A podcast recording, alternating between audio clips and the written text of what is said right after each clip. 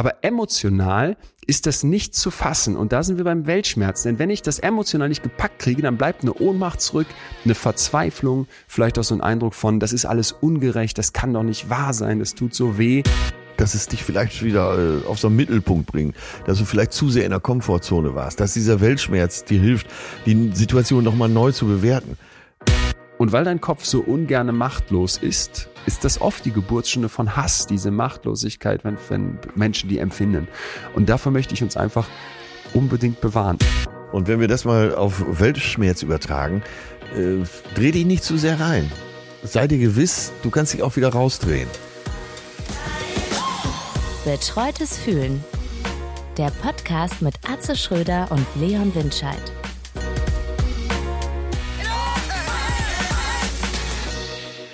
So, hallo Leon. Wo erwische ich dich?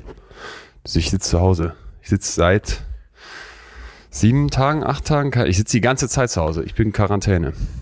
Oh. Ja, Corona. Es war nicht Ist mehr. Es hat mich erwischt. Es war nicht mehr. Und vom Gesundheitsamt erfasst? Äh, ich habe mich da gemeldet, aber die sind irgendwie völlig überfordert, da passiert gar nichts mehr. Äh, ja. Äh, ja. Äh, keine Ahnung. PCR-Test, Wert, ich weiß gar nicht mehr, 18, hast du nicht gesehen. Je niedriger ja. der ist, umso schlechter. Und ich bete, ja. dass er morgen Richtung 30 ist oder übermorgen und ich hier wieder raus kann. Aber noch sitze ich hier und muss auch sagen, ähm, äh, ich bin wirklich dankbar, dass äh, diese ganze Impfnummer bei mir durch ist, weil wenn ich da, glaube ich, unvorbereitet drauf getroffen wäre, Holla die Waldfee. Es ist jetzt schon wirklich ähm, unschön. Platt und du läufst, ich laufe die Treppe hoch, gerade zu dir hoch und äh, oh, äh, ja, bin, bin angeschossen. Naja.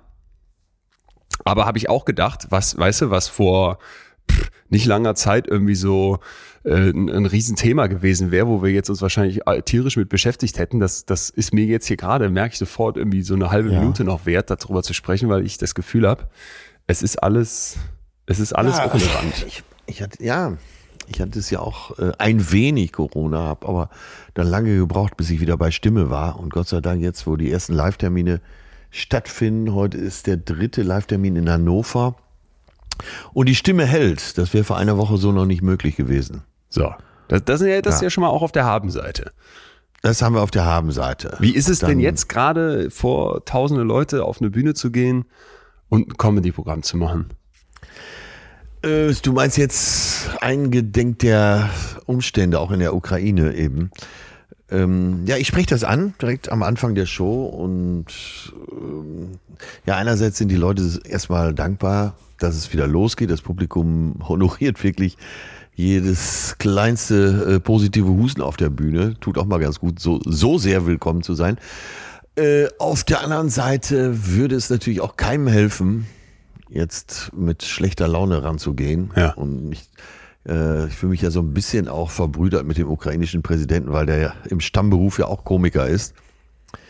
Und äh, ja, wie der da performt, da kommt man natürlich, da kommt weltweit, glaube ich, im Moment keiner ran wie er den Leuten auch eine Identität gibt. Aber ich bleib dabei, durch schlechte Laune wird keinem geholfen und insofern ist es vielleicht ganz gut, dass man, wenn man mal in so einem Comedy-Programm war und äh, sich zwei Stunden gut unterhalten fühlte, wieder ja. so mit frischen Gedanken in die Welt hinausblicken kann. Und wie ist es für dich dann, wenn du da stehst? Also, das war jetzt die Publikumsseite. Gehst du raus und alles naja, wie immer, beziehungsweise es bleibt, es bleibt so eine Lässigkeit oder ist es, ist es schon dann die ganze Zeit, dass man so ja, ich versuche mir selber dann so eine Lässigkeit beizubringen, wenn ich ja. die letzte Stufe zur Bühne hochgehe. Ja. Wenn, so wie gestern Abend in Lingen, da bin ich doch hinterm Vorhang so ein paar Mal auf und ab und dann kamen noch mal diese Gedanken, ich stehe auf einer Bühne und äh, ein paar Kilometer weiter kämpfen Menschen ums Überleben und lassen ihr ganzes Hab und Gut zurück. Also wem da nicht so ein bisschen melancholisch wird, dann weiß ich es auch nicht. Aber ähm, das haben wir heute eh als Thema. Ich glaube, ich habe dann aber auch eine Verpflichtung. Äh, wenn die Leute gekommen sind, haben sich eine Karte gekauft, habe ich auch eine Verpflichtung, wirklich zu entertainen und eine blitzsaubere Show abzuziehen. Fühle mich da sehr äh, in die Pflicht genommen als Dienstleister. Mehr als sonst? Vielleicht sogar einen Tacken mehr als sonst, ja. Und äh, wir alle sind natürlich schwer belastet durch die letzten zwei Jahre und äh, viele wissen auch noch gar nicht, was es mit denen gemacht hat. Wir mhm. wissen es ja letztendlich auch nicht. Ne?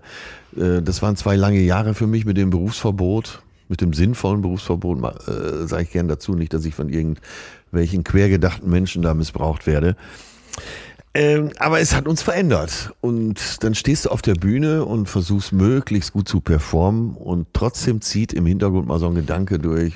Und denkst, ey, Wahnsinn, wir sind jetzt alle zusammen, die wir in diesem Raum sind, sind wir zwei Jahre älter geworden. Und ja, dann wird so schnell existenzialistisch von den Gedankengut her. Ja. Äh, darf man aber, glaube ich, nicht zulassen, wenn man im Ja. Scheinwerferlicht steht. Äh, wie gesagt, man hat eine Show abzuziehen und die möglichst zu aller Begeisterung, ja. Also es ist jetzt nicht so äh, wie dieses berühmte Vierer-Quartett da mit den Geigen auf der Titanic. Nee, nee, das nicht. Aber ähm, es hat was mit uns allen gemacht und ich wusste gar nicht zu 100 Prozent, ob ich noch Komiker bin, ob dieses Gefühl noch da ist. Ich habe es ja hier auch schon mal ab und zu geschildert, dass wenn ich auf eine Bühne gehe, dann so alles weg ist und so Ja. ich diese zwei Stunden keine Last auf den Schultern habe. Und ich wusste es nicht. Das war eine große Unsicherheit. Ich war noch nie nervös, aber vorgestern, als es dann in Osnabrück endlich wieder losging, da hatte ich richtig Lampenfieber. Komm auf die Bühne Ja. und die Leute haben erstmal nur applaudiert, minutenlang nur applaudiert. Und da hat's mir echt die Kehle zugeschnürt. Und äh, ich konnte erstmal nicht sprechen tatsächlich. Ist mir noch nie passiert. Äh, ich war froh, dass sie so applaudiert haben. Dann konnte ich erstmal wieder so ein bisschen Luft schöpfen. Aber auch da fiel es mir noch schwer. Und es hat eine ganze Zeit gedauert, bis ich richtig reingekommen bin. Dann kam Töne, der war auch vor Ort, zur Pause in die Garderobe und meinte, sag mal, war das gespielt oder war das echt? Wir sind ja auch fast die Tränen gekommen. Ja, ich sag, das war schon echt. Ich hatte auch eine Gänsehaut. Ja, Geil. echte Wendepunkte im Leben. Jo. Jo. Oh Mann, ey, Ja. krass. Krass. Ja, ich, ich, ich kann, ich kann mir das so vorstellen jetzt mit dem, mit dem zwei Jahre findet nichts statt im Hintergrund und alle schleppen schon so ein Päckchen mit sich rum und jetzt war endlich so Frühling und man, man hat so die Aussicht, dass es jetzt wirklich dieses Jahr mit Corona so, so drastisch besser wird und dann batz, kommt dieser wa- wahnsinnige Putin da und greift die Ukraine an und du hast plötzlich die Überschrift Krieg in Europa. Also für, für mich ist immer noch so ein, so ein Realitätsschock. Ja, es gibt ja so ein paar Fixpunkte im Leben und Genau, genau. Einer dieser Fixpunkte war, dass sowas nicht passiert. Dass keiner Genau, verrückt genug genau. ist, sowas zu tun. Genau und, das. äh, Ja, und dieser Felsen, der ist jetzt äh, plötzlich weggesprengt und äh, man tastet noch so nach Halt, oder? Ja, absolut. Und, und dem wollen wir uns ja heute widmen. Und ich fand es auch so krass, wie viele Leute genau das, was du gerade beschrieben hast, diese Fixpunkte sind weg, uns, uns geschrieben haben. Maren zum Beispiel, die gesagt hat, ich glaube, der Krieg in der Ukraine hat die Menschen in einem ganz sensiblen Teil ihres Urvertrauens getroffen. Ja, die genau, das Fassungslosigkeit, Urvertrauen. dieses Urvertrauen, ne? Die, die, die Fassungslosigkeit darüber, wie es passieren konnte, dass uns innerhalb von Sekunden ein großer Teil unseres Vertrauens und unseres Ja. Sicherheitsgefühls entrissen wurden. Also da habe ich auch so gedacht, Maren trifft für mich da auch, auch in meiner Empfindungswelt so den Nagel auf den Kopf. Ja, ja. Da ist, ist plötzlich etwas weg, wo du vorher so dachtest, kann doch nicht sein. Und ich musste an eine, eine Begegnung denken, die war kurz vor dem 20., ähm, bevor das alles angefangen hat. Ich war in, in Berlin beim Karstadt und wollte Stoff Ja, kaufen. ja. So Stoff kaufe ich normalerweise nie, aber du weißt, wenn es sowas irgendwo noch gibt, dann, dann im Karstadt. Äh, ich also dahin und brauchte diesen Stoff für solche Kästen, die ich in meinem Zimmer brauche, um quasi Schall zu schlucken. Ich bin ja so ein, Ja, so ein Tonfetischist und wenn du irgendwo Aufnahmen machen Ich weiß. möchtest, wie in Berlin bei mir, dann brauch habe ich mir so Kästen selber gebaut vom vom Bauhaus, ähm, so einen Schaumstoff besorgt und dann so ein Holzding drumherum und da wollte ich jetzt Stoff drauf tackern. Also komme ich in diese Stoffabteilung und dann kannst du dir jetzt so eine ähm, Ja. Stoffverkäuferin im Karstadt vorstellen, ne? ja. Die war äh, mit dann einfach total firm und mit der kam ich dann ins Gespräch und habe ich immer so gefragt, sagen Sie mal, kommen ja hier eigentlich auch Leute hin und kaufen Stoff, um sich dann irgendwie so ein T-Shirt zu nähen? Weil ich mir das überhaupt nicht vorstellen konnte, dass du jetzt dich Ja, hinsetzt mit ja. deiner Nähmaschine und dir ein T-Shirt nähst. Da sagt sie, ja natürlich, ich mache das auch. Und dann sage ich, echt? Äh, äh, alles, was ich mal versucht habe anzunähen, irgendwie so ein Knopf, das ist für mich die, das ist, fällt mir so, so schwer. Und dann sage ich, aber so ein Oberteil, wie Sie das da anhaben, das kann, Ja. das kann man doch nicht selber machen. Dann sagt sie, doch, das habe ich selber gemacht, weil das bestand so aus verschiedensten Stoffelementen und auch mit so Applikationen drauf und so weiter. Das sah richtig, richtig kompliziert aus und es passte ja auch perfekt. Und dann sage ich, boah, Ja. das ist krass. Und ich weiß nicht mehr wieso, aber irgendwie kam mir kurz danach auf das Thema Computer zu sprechen, dass ich irgendwie gesagt habe, ich brauche diesen Stoff für mein Arbeitszimmer, ich habe da so einen Computer stehen. Dann sagte sie so fast beiläufig, ach, ich habe gar keinen Computer. Und dann dachte ich so, ähm, ah, okay, ja, äh, machen Sie dann alles mit dem Handy? Und dann sagt sie, nee, Handy habe ich auch nicht. Ich habe so ein ganz altes Handy mit Tasten drauf, aber kein Smartphone und nix. Und dann sage ich, wie, und wenn Sie, wenn Sie eine Reise buchen wollen oder wenn Sie mal ein Schnittmuster nachgucken möchten, junger Mann, dann geh ins Reisebüro oder guck hier vorne in die Bücher, da steht doch alles drin. Ich brauche kein Internet. Was brauche ich Internet? Und ich, ich saß da und dachte, ich stand da und dachte so, also einerseits kam ich mir so dumm vor, weil ich so dachte, okay, wie krass ich offenbar es für selbstverständlich und, und Gott gegeben halte, dass man Internet im Leben hat und wie, wie krass sie das einfach überhaupt nicht braucht. Und ich kam, kam da jetzt wieder drauf, weil ich dann in den Nachrichten gesehen habe, dass die in Russland ja. dann irgendwie Twitter und Facebook und sowas abgeschaltet haben. Und dann dachte ich so, Alter, wenn du jetzt mal überlegst, wie abhängig du von so Seiten Stimmt, bist, wie permanent ja. man da durchscrollt, man da draufhängt, wo man sich all seine Informationen herholt, und dann kommt eben dieser Realitätsschock. Plötzlich ist alles anders. Dein Urvertrauen, ja. dass da irgendwie deine Instagram-Likes wichtiger sind, als zu wissen, wie man ein T-Shirt näht, wird plötzlich ja. umgekippt und du hockst hier und merkst einfach mal, Ey, verdammte Axt, das ist eben nicht, es ist nicht selbstverständlich, dass du in Europa sitzt und es Frieden gibt und du deine größte Sorge ist, wie kriege ich eigentlich einen Soundkondensator in meinem Zimmer an die Wand gehangen, damit für meine Podcastaufnahme der Hall weg ist. Sondern vielleicht irgendwann mal wieder deine Sorge ist, wie, wie nähe ich mir ein T-Shirt und wie komme ich irgendwie an Essen und wie backe ich eigentlich ein Brot, wenn, äh, keine Ahnung, äh, Gorillas das nicht schnell genug vor die Tür liefert. Also so war, so war, ich weiß jetzt nicht, ob das jetzt zu fatalistisch ist, aber ich habe halt einfach gemerkt, boah krass, so denke ich jetzt gerade schon. Verstehst du, was ich meine? Äh, total. Und ich finde, das sind, auch wenn man weiter das neueste Smartphone hat, sind es doch Impulse, die einem helfen, immer mal wieder über die eigene Situation nachzudenken. Finde ich großartig. Also, dass du äh, dir darüber Gedanken machst. Das ja. finde ich sehr erfrischend, absolut erfrischend. Ich ja, möchte noch wie, mal eine, wie traurig, äh, dass das jetzt quasi im Rahmen eines Krieges kommt. Ich meine, die reine Karstadt-Situation war sehr erfrischend, aber paar Tage später, drei Tage später, wird die Ukraine angegriffen und du denkst, oha, jetzt leuchtet, ja, steht es für mich plötzlich genau. im völlig anderen Licht. Genau, und da wollte ich jetzt auch mal wieder zurück. Ist, äh, bei den Zuschriften ist ein Gedanke.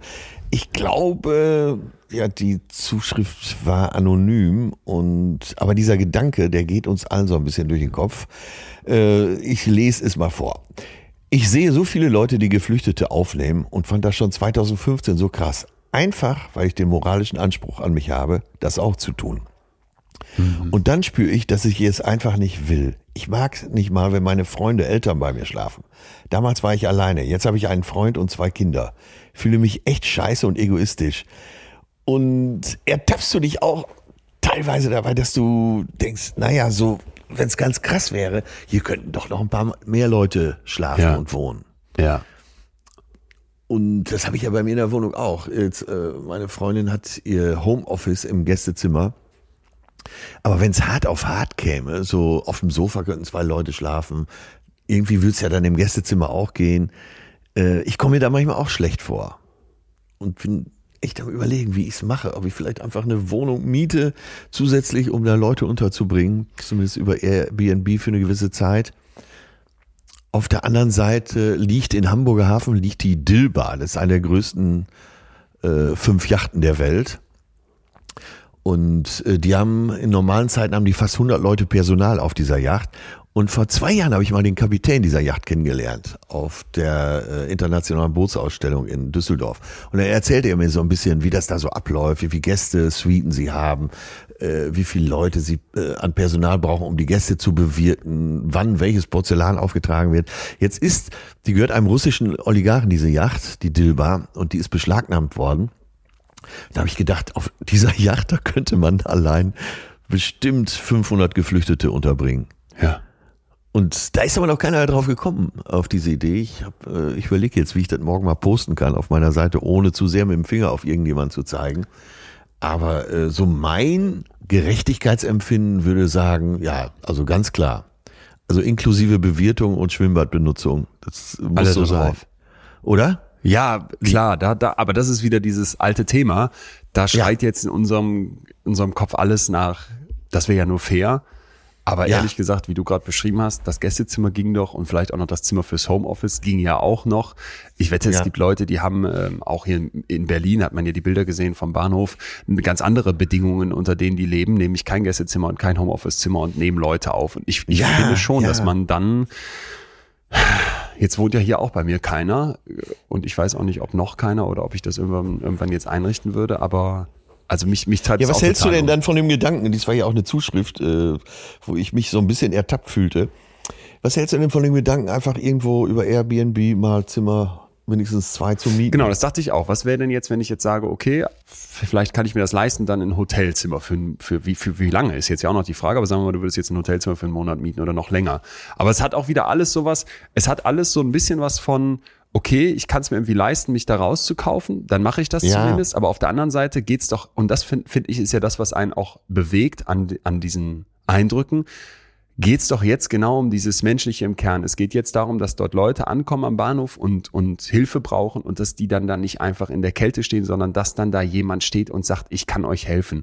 Ich möchte aber dazu noch einen anderen Gedanken reingeben, weil ich erlebe das an ganz vielen Stellen, dass man da sitzt und darüber wollen wir ja heute auch sprechen, dass man mit so einem grundsätzlichen mit so einer grundsätzlichen Hilflosigkeit durchs Leben geht und das Gefühl hat, das kann ich nicht und das schaffe ich nicht und wie soll ich denn da helfen und das mache ich doch ja, auch nicht. Ja. Wenn man daraus in so eine Paralyse fällt und dann nichts macht oder einfach nur sagt, ich fühle mich jetzt einfach nur schlecht und bin damit beschäftigt, dann ist eben auch keinem geholfen. Dann ist es besser zu sagen, okay, den Punkt, jemand bei mir wohnen zu lassen, den hake ich vielleicht ab, das kann ich mir nicht vorstellen. Vielleicht, ja, ne? Und ja. mit allem, was dazugehört, ist dann einfach deine Bewertung, die Not ist noch nicht groß genug oder es wird schon jemand anders machen oder die können doch auf die Yacht. Aber dann mache ich vielleicht was anderes ne, indem ich Geld oder Sachspenden äh, gebe, indem ich vielleicht, ja, man fühlt sich ja unglaublich machtlos zurzeit, aber das finde ich ist ja dann schon mal das Mindeste, was man tun kann. Ja, jewe ja. Jeweils immer im eigenen Rahmen. Aber es ist halt einfach so an ganz, ganz vielen Stellen, und ich glaube, da werden wir heute immer wieder drauf kommen, genau das, was du auch gerade beschreibst, dass man plötzlich vor so einer neuen Realität steht. Jetzt ist Krieg. Genau, ne? Und wie sehr genau. haben wir hier schon darüber gesprochen, mit welchem, mit welchem Respekt man vor den, der, der Weißen Rose zum Beispiel steht, Sophie und Hans Scholl aus dem Zweiten Weltkrieg, die einfach ihr Leben riskiert haben, um, um gegen das Böse was zu tun. Und man will jetzt doch auch irgendwie dann das, das Mögliche tun und helfen und das machen, was geht. Ja, man muss jetzt vielleicht äh, die eigenen Werte auch neu kalibrieren.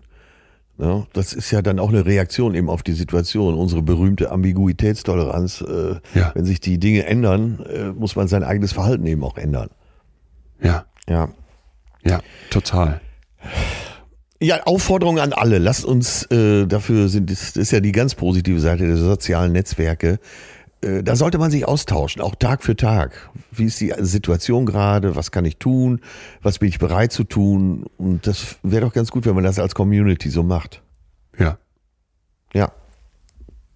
Und da ist ja dann vielleicht auch vergleichen, mal ausnahmsweise, was, was okay ist und was vielleicht auch einen eher motivieren kann sogar, ne? Weil wenn ich das sehe, dass andere das machen, das hinkriegen, dann blicke ich doch vielleicht mit einem, mit einem ganz anderen Ansporn darauf, als wenn ich einfach nur immer sage, ah ja, in den sozialen Medien wird ja immer nur verglichen, wer ist der Schönste, wer ist der Tollste, wer ist der Größte. In so einem Fall kann es einen ja total an, anspornen, finde ich, und zwar in dem Fall dann positiv. Ja, und eben auch äh, gute Ideen, wo viele vielleicht noch nicht drauf gekommen sind. Jo. Wir wollen heute ja, ja. das Ganze groß halten und wirklich versuchen, auch dieser, dieser neuen Weltsituation gerecht zu werden. Es gab jetzt in den, in den Statements von den Politikerinnen und Politikern ja immer wieder diese Aussage, wir sind in einer neuen Zeit aufgewacht und es ist eine Zeitenwende ja, ja. und alles ist anders. Und ich glaube auch tatsächlich diese, diese wirklich globale, ganz große Sicht drauf das, das ist es. Ne? Und deswegen haben wir ein, ein Gefühl rausgepickt, von dem wir immer und immer wieder aus der Community den Wunsch bekommen haben, dass wir das ja behandeln. Als du das die ganzen Zuschriften gesehen, es fing schon im November an, ja, auch aus ja. dieser Corona-Zeit heraus, dass Marike sich das zum Beispiel gewünscht hat, im Dezember dann nochmal von Annika und jetzt in den letzten Tagen von ganz, ganz vielen. Und zwar Feldschmerz.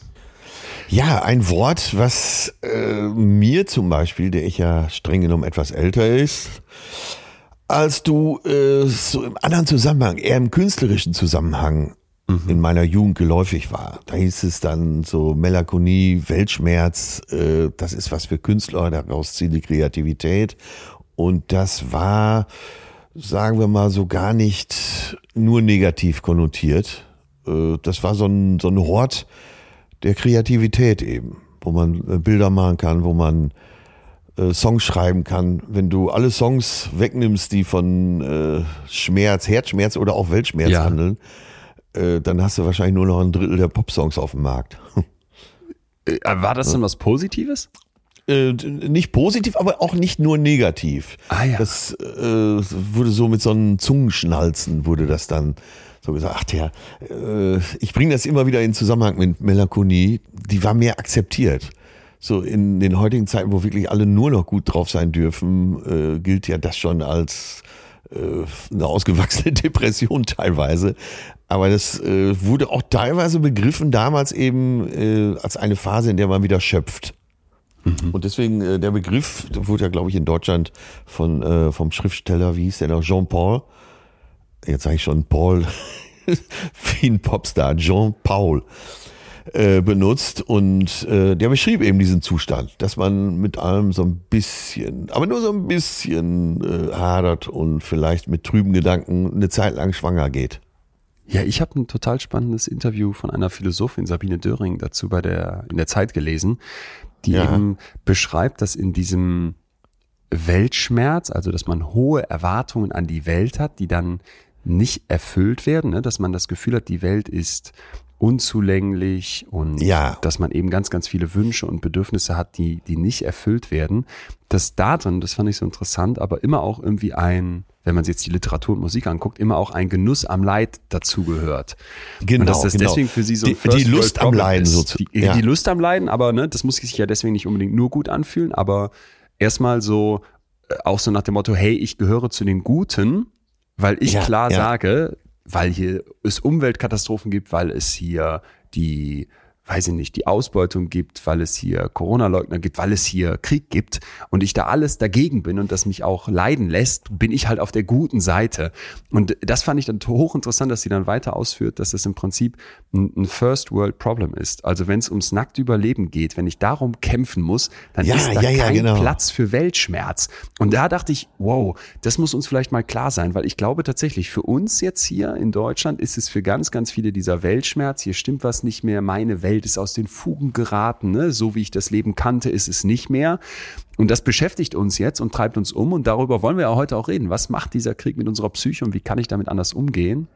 Aber gleichzeitig glaube ich, dass die Leute in der Ukraine gerade wenig Weltschmerz empfinden, weil die da sitzen und eben versuchen in einem Instagram-Video, was ich gesehen habe, zu, um, um Spenden zu bitten und dann schlägt über dem im Haus eine Bombe ein, eine Rakete ein und es, und es bricht alles runter. Und du, und du denkst so wirklich, okay, da geht's ums blanke Überleben. Die werden ja nicht da sitzen und irgendwie was damit, also das wäre ja völlig pervers, jetzt da vom Genuss am Leid zu sprechen oder von Literatur ja, oder ja. Musik oder ah, du hast so hohe Erwartungen an die Welt. Ja, genau. Äh, wenn man überlegt, es gab ja auch vor der Pandemie und natürlich vor der äh, Ukraine-Katastrophe gab es ja eben auch genügend Leute, die mit Weltschmerz äh, zu kämpfen hatten und die auch das System oder die Umstände, in denen sie lebten, als ungerecht empfanden. Und äh, da ist ja das, was wir jetzt haben, ist ja tatsächlich eine Zäsur und eine Neubewertung, was wir eingangs schon gesagt haben. Und er hat ja gesagt, wenn man ums nackte Überleben kämpft, nicht genug zu essen hat, um sein Haus fürchtet, um sein Leben fürchten muss, dann ist das Wort Weltschmerz schon fast lächerlich. Genau, genau, genau. Und, und gleichzeitig ist das ja aber etwas, was man mit sich rumschleppt und wo ich für mich jetzt ja. in meiner dann von mir aus lächerlichen Welt sagen muss, ich spüre das aber, ne? Und ich spüre das jetzt nochmal vermehrt und ich kann auch nicht sagen, ah ja, das ist jetzt einfach irrelevant, sondern das, das, das treibt mich total um. Ich habe jetzt ich habe schon vorher das Gefühl gehabt, ich erinnere mich an die Folgen, die wir hier gemacht haben zum Thema, wer bin ich eigentlich wirklich, ne? Was macht mich eigentlich aus? Als wir auch so diese Werte hinterfragt haben, nach dem Motto, ey, du bist echt für Umweltschutz, ja klar, aber wer hat denn deine, deine Sneaker genäht und in welchem Land, unter, unter welchen ja, Bedingungen ja. wurden die hingeflogen oder geschifft? So, und diese, diese grundsätzliche Frage, was macht, was macht eigentlich mein Schmerz in der Welt aus? Das finde ich ist schon eine, die, die jetzt eben für viele in den Vordergrund rückt. Insbesondere auch nochmal vor dem Hintergrund, Corona-Pandemie schleppen, schleppen ganz, ganz viele mit sich rum. Ich würde jetzt für mich persönlich sagen, ich bin da ganz gut durch diese Zeit gekommen, aber wir haben ja gesehen in den Statistiken Angst und Depressionssymptome vor allem bei ganz, ganz vielen Leuten massiv gestiegen. Ne? Das heißt, viele sind so erschöpft in ihrem Sein. Und dann kommt jetzt dieser Krieg ja, in ja. dem Moment, wo eigentlich das Durchatmen anfangen sollte. Da frage ich mich schon, was macht das? Was macht das mit ganz vielen Leuten, die vielleicht auch sagen, ich sitze jetzt nicht in der Ukraine und kämpfe ums blanke Überleben, sondern ich sitze mitten in Deutschland und konnte vielleicht auch was spenden, aber mir geht's damit trotzdem katastrophal. Und das höre ich ja von ganz, ganz vielen. Mir haben Leute erzählt, dass ihre Kinder richtig so Weinkrämpfe bekommen haben, weil ja, die das nicht ja. einordnen konnten, was da passiert. Und so haben Vor allem, die Leute, spüren ja auch die Verunsicherung ihrer Eltern. Ja, total. Karina hat uns ja geschrieben, dass, es, dass sie sich so richtig krass sensibel da fühlt und mehrmals täglich heulen muss und einfach nicht verstehen kann, dass sowas 2022 noch passiert. Und, und das ist ja auch etwas, was, was ganz, ganz viele ergreift. Und ich glaube, da ist dieses Thema Weltschmerz eben eins, was was passt. Vielleicht mal kurz zur Definition. Du hast das eben schon angesprochen. Erfunden haben es die Deutschen, was ich ganz interessant finde. Deswegen wird es uns nicht wundern, dass es im Wörterbuch der Gebrüder Grimm auch aufgegriffen wird. Und zwar so beschrieben ja, als ja. tiefe Traurigkeit über die Unzulänglichkeit der Welt. Da kann man jetzt ganz viel drunter fassen, aber es ist ja interessant, wenn die Gebrüder Grimm und eben dann vor vielen hundert Jahren die Literatur das schon kannte, dass wir das heute noch so empfinden können. Ne? Also irgendwie Unzulänglichkeiten in der Welt zu sehen, scheint ja dann nichts Neues zu sein, nichts Klimawandel, Krieg oder weiß nicht, Corona-mäßiges, sondern etwas Grundsätzliches, was im Menschen Ja, und steckt. auch als ungerecht zu empfinden. Ja. ja, genau. Ne? Und in der heutigen Zeit bin ich schon fast geneigt zu sagen, Unzufriedenheit nicht nur in der Welt, sondern Unzufriedenheit in meiner Welt. Also in meiner Konditionierung. Jo, jo, super. Sozusagen. Das heißt ja nicht, wenn jemand Weltschmerz hat, muss er nicht unbedingt in schlechten Umständen leben. Nur er ja. empfindet es so in seiner Welt. Ganz und, wichtiger Punkt, stimmt. Ja. Und ich sag so immer lapidar daher, äh, das ganze Leben ist eine Frage der Konditionierung. Und da taucht es halt wieder auf. Äh, äh, wenn du gewohnt bist, dass alles klappt und äh, halt quasi in Watte gepackt und schwimmst in der Butter, dann ist natürlich jede Abweichung davon vielleicht schon eine kleine Katastrophe für dich. Ja, ich glaube, das muss man sich klar machen, dass in diesem Weltschmerz eben immer auch aus psychologischer Sicht die Erwartung mit drin steckt. Die Unzulänglichkeiten der Welt, die kannst du eben nur gegen eine für dich ideale Welt abstecken, die es nur in deiner Erwartung gibt, in deiner Vorstellung. Und wenn das ja. jetzt besonders hochgeschraubt ist oder du, du da sagst, so und so muss es sein, und dann halt eine große Diskrepanz hast zu dem, was tatsächlich ist, dann entsteht natürlich Schmerz. Ne? Dann entsteht in dir eine Motivation, das zu verringern. Du merkst schnell vielleicht, ich kann es nicht verändern oder ich kann es äh, kaum verändern. Und dann ja. aus diesem Widerspruch zwischen so hätte ich es gerne und so ist es tatsächlich, entsteht ein Spagat in deinem Kopf, der ja einfach nur unangenehm sein kann. Zumindest für ganz viele. Ich habe dazu irgendwo beim Spiegel, glaube ich, gelesen von Harald Schmidt, der so sagte, als er dann danach gefragt wurde zum Thema Weltschmerz irgendwie, hätte er gar nicht, weil mhm. Ich weiß, es kriege ich nicht mehr genau hin, aber es ging so in die Richtung, er könnte die Welt ja eben nicht verändern. Oder es, es, es würde ihm jetzt komisch vorkommen, sich darüber aufzuregen, dass die Welt ist, wie sie ist, so nach dem Motto. Und da habe ich mich gefragt, ist das, weil ich das so überhaupt nicht teile, weil ich so denke, man muss doch rebellieren und dann muss man was tun. Und wenn man jetzt hier sitzt und sagt, ach, ich hader so mit mir Leute aufzunehmen, dann muss man eben noch mal mehr über seine Einstellung nachdenken und nicht einfach sagen, das ist so. Meinst du, das ist eine Frage auch von, von Alter? Weil ich das ganz oft sehe, dass so junge Menschen besonders rebellisch sind und denken, hoffen, alles dafür tun, die, die Welt zu verändern. Und dann später siehst du so Leute wie Joschka Fischer, die dann plötzlich in irgendwelchen Aufsichtsräten sitzen und überhaupt nichts mehr verändern, während die äh, in meinem Alter noch so vermittelt haben, ich will die ganze Welt anders. Weißt du, was ich meine? Ja, ich weiß genau, was du meinst. Und ich ertappe mich selber auch manchmal dabei, dass ich denke, ach, mein Gott, ja, das lässt sich ja eh nicht ändern. Wo ich vor 30 Jahren noch gedacht hätte, äh, ich muss dafür auf die Straße gehen. Und da will ich, ich kämpfe dagegen an tatsächlich und äh, ich versuche auch nicht äh, da zynisch zu werden. Und das Zitat ist ja letztendlich auch von Harald Schmidt, wo er sagt, Zynismus ist Resignation. Und letztendlich die Dinge so zu akzeptieren, wie sie sind, und zwar alle Dinge so zu akzeptieren, wie sie sind und gar nichts mehr verändern wollen, ist ja auch Resignation. Ja. Ich denke schon, dass es wichtig ist zu unterscheiden zwischen den Dingen, die man ändern kann und die Dinge, die vermutlich unabänderlich sind. Aber wo diese Grenze verläuft, äh, ist ja oft nicht sofort zu erkennen. Also Versuch ist es ja immer wert, die Welt äh, auf jeden Fall ein Stück du, besser du gibst zu machen. also nicht auf, sagst du? Nee, ich gebe nicht auf. Ich habe auch Momente gehabt, äh, wenn ich in Ghana war mit Bettina Landgraf unterwegs dafür ihr Projekt, wo ich teilweise gedacht habe, ach Leute, ey, jetzt haben wir das gemacht, jetzt Bettina macht schon seit 20 Jahren das und das und an der Stelle wird nichts besser. Mhm. Da habe ich auch so Tage gehabt, Nachmittage gehabt, wo ich gedacht habe, es nützt doch sowieso alles nichts, das ist doch hier ein Fass ohne Boden.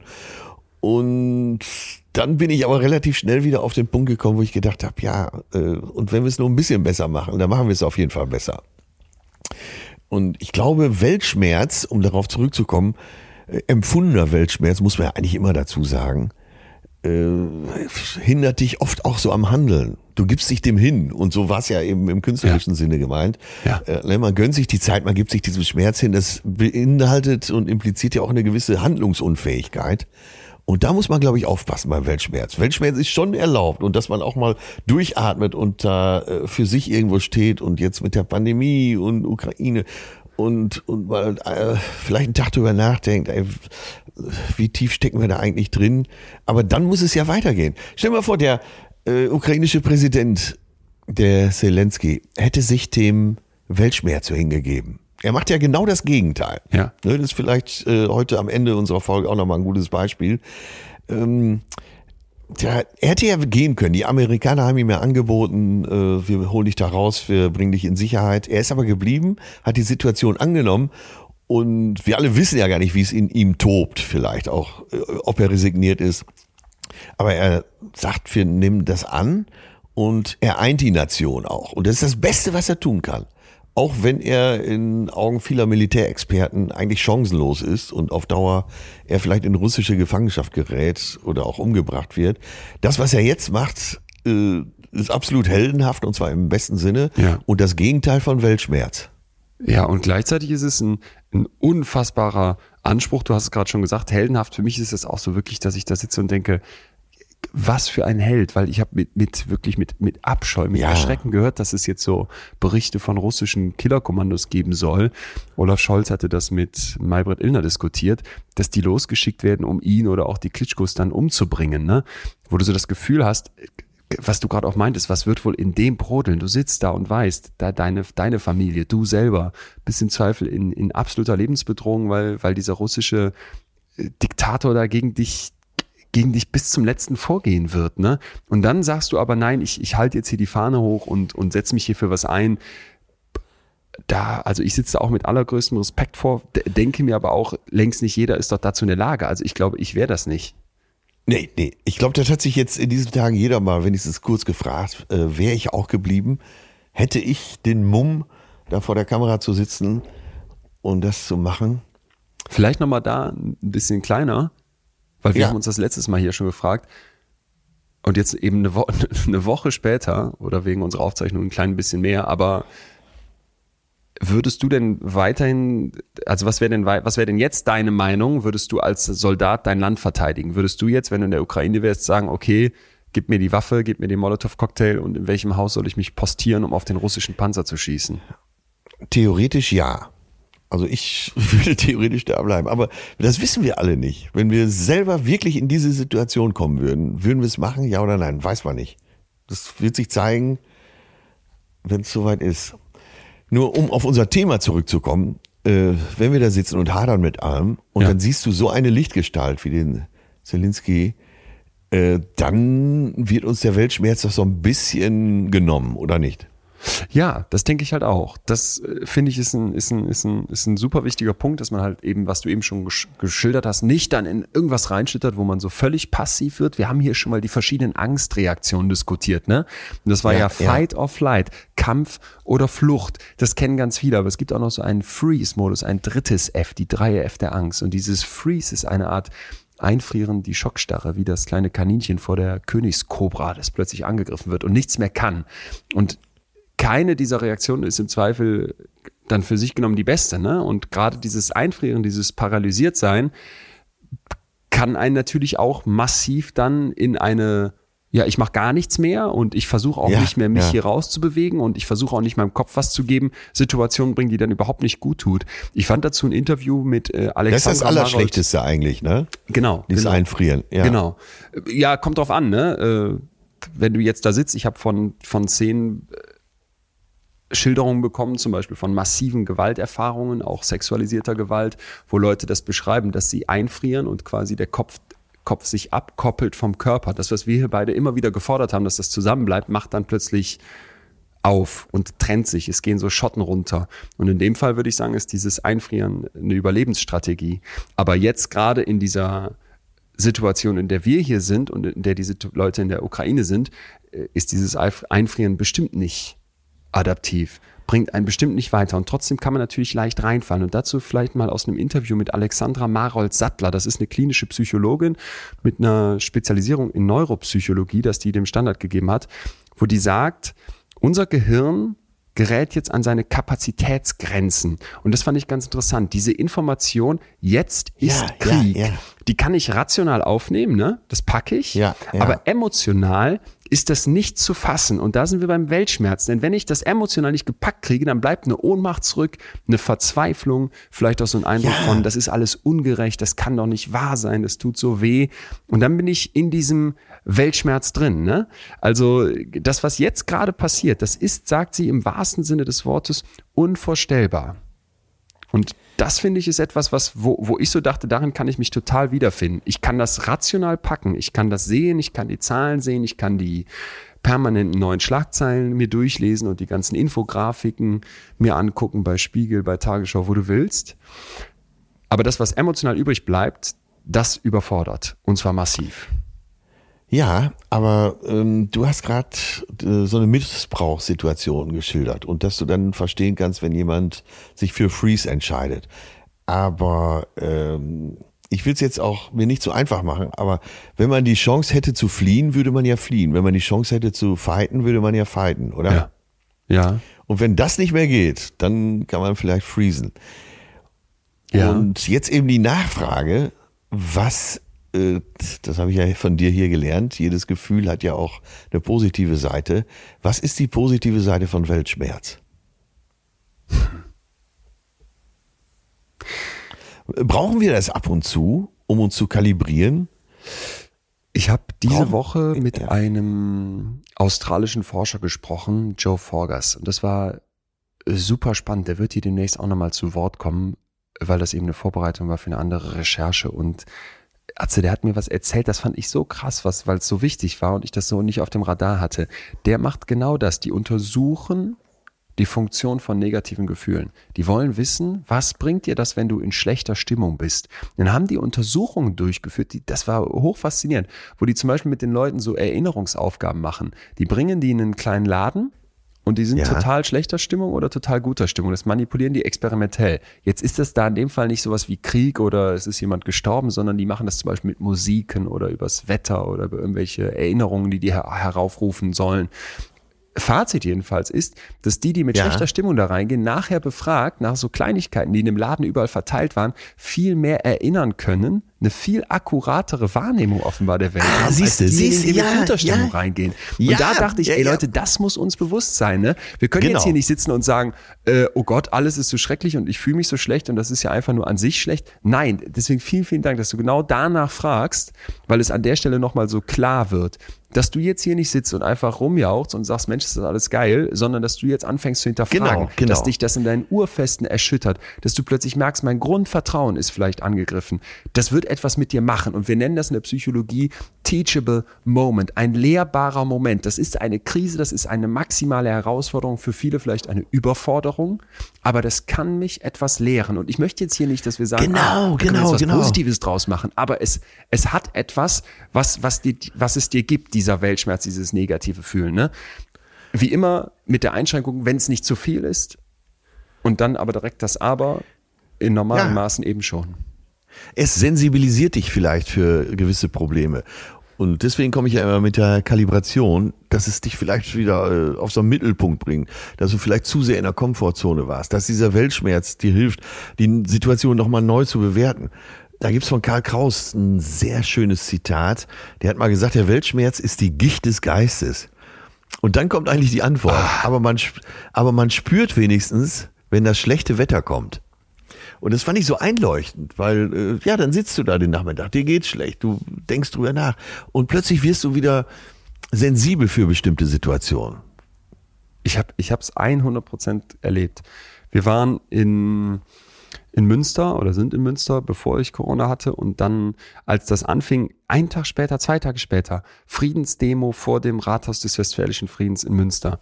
1648 ja. wurde hier die Welt von einer, von einer Katastrophe befreit, ne? als quasi Frieden, Frieden geschlossen wurde. Mitten in Europa ja. war da massiv Krieg, auch lange, lange gewesen. Ja, überleg mal, der 30-jährige Krieg. Ende des 30-jährigen äh, Kriegs. Wie, ja, genau. Und was das für eine düstere Zeit für die Ey. Menschen war. so.